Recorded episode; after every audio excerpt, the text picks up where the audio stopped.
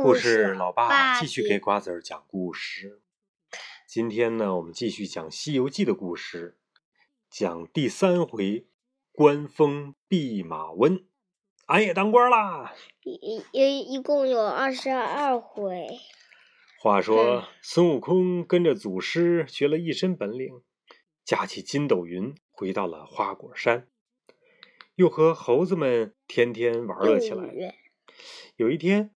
孙悟空与小猴们正高兴的耍刀弄枪的时候，突然觉得自己没有什么特别合手的兵器，不由得叹气：“哎呀，亏我这一身本领，却没有一件称心的兵器。”这个时候，四个老猴上前说道：“嗯，大大王不必烦恼，听说东海龙王那里有很多的宝物，您不妨去那里寻一个兵器吧。”于是孙悟空来到东海龙宫，最后龙王被孙悟空纠缠不过，只好答应把龙宫的定海神针如意金箍棒给他。这个宝贝啊，能无限的放大，也能无限的缩小。孙悟空把这件宝贝拿在手里，非常的满意。临走前呢，他又管龙王要了一套新的衣服。这家伙是连吃带喝是吧？什么都拿呀！孙悟空得了宝贝，打心眼里高兴。这天，他又闯入了幽冥界，大闹了一通，把账本子撕得粉碎，吓得十殿阎王也拿他没有办法。幽冥界什么地方啊？专门管人死的地方。幽冥界这边呢，孙悟空欢实的不得了，而另一头的东海龙王和十殿冥王却只好到玉帝那里去告状去了。说有一个猴子，嗯，到我东海龙王那又偷东西又拿东西。呃，冥王呢也说，嗯，那个猴子太讨厌了，去我那儿，呃，瞎闹腾，把我们的账本都给撕的碎了，怎么办呢？玉帝听了他们的诉说以后，生气的说：“这是哪里来的妖猴？”千里眼顺风耳回答说：“这猴子呀，就是三百年前石头里蹦出来的那个石猴。”之后不知在哪儿学了一身武艺，现在本领非凡，很厉害。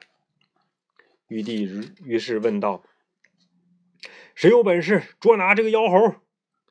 太白金星启奏道：“这石猴本领比较大，不如招他来天庭，给他一官半职的。一来不用兴师动众，二来日后也好抓他呀。”玉帝觉得，哎，这话挺有道理的。就让太白金星带着圣旨下界去招安这个猴子去了。孙悟空得知太白金星是受玉帝指派，请他去天庭当官的，哎呀，心里非常高兴，马上起身，随着太白金星来到了天庭。第一次到天庭，孙悟空看哪儿都新鲜，他东瞧瞧，西望望，看得眼花缭乱。见了玉帝，孙悟空问道：“哎，玉帝。”你请我上天来干什么呀？玉帝说：“呃，那个哈，大家看看哪儿缺什么官啊？呃，找个空位就给他吧。”武曲星君说：“各宫各殿呢，现在都人满为患了，没有空的职位，只有御马监少一个管事儿的。”玉帝说：“哦，那就封孙悟空为弼马温吧。”孙悟空啊，以为这是一个非常非常大的官儿，于是呢，就欢欢喜喜的去上任了。其实这个官儿啊，小的不能再小了。对，这这这是那么那么一小点小官儿。有一天，其他官员安排酒席给孙悟空接风贺喜，孙悟空高兴的问道：“哎，哥几个，我这弼马温是个很大很大的官儿吧？”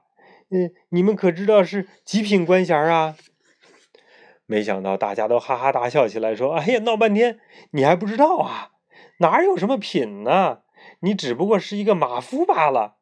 要说算个官儿，嗯，那也是最低最低、最小最小的小官了。”我孙悟空一听非常生气，火冒三丈，涨红着脸说：“咦，居然敢小看俺老孙！我在花果山称王。”来天庭，却让我当一个马夫，哼，不做了，不做了！俺老孙绝不在这儿受窝囊气。说完呐，孙悟空把桌椅板凳全都给踢倒了，又拿出了金箍棒，一路打出了南天门，回到花果山，自封为齐天大圣。玉皇大帝知道以后，立刻封托塔天王李靖为降魔大元帅，哪吒三太子为三坛海会大神，带领天兵天将下界捉拿这个妖猴去了。另外一头，这个孙悟空可没有被这些阵势吓退，带领众猴出门就迎战。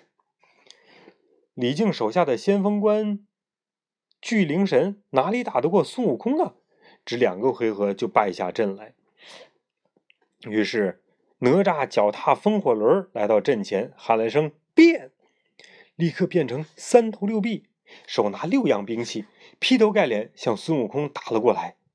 孙悟空也喊了一声“变”。同样变成三头六臂，挥舞着三条金箍棒，和哪吒打在了一起。两个人打得地动山摇，难解难分。最后哪吒还是打不过孙悟空，左臂受伤，败下阵来。李天王见没有人能够降服孙悟空，只好收兵回到了天庭。玉帝听说哪吒父子兵败以后，非常非常的生气。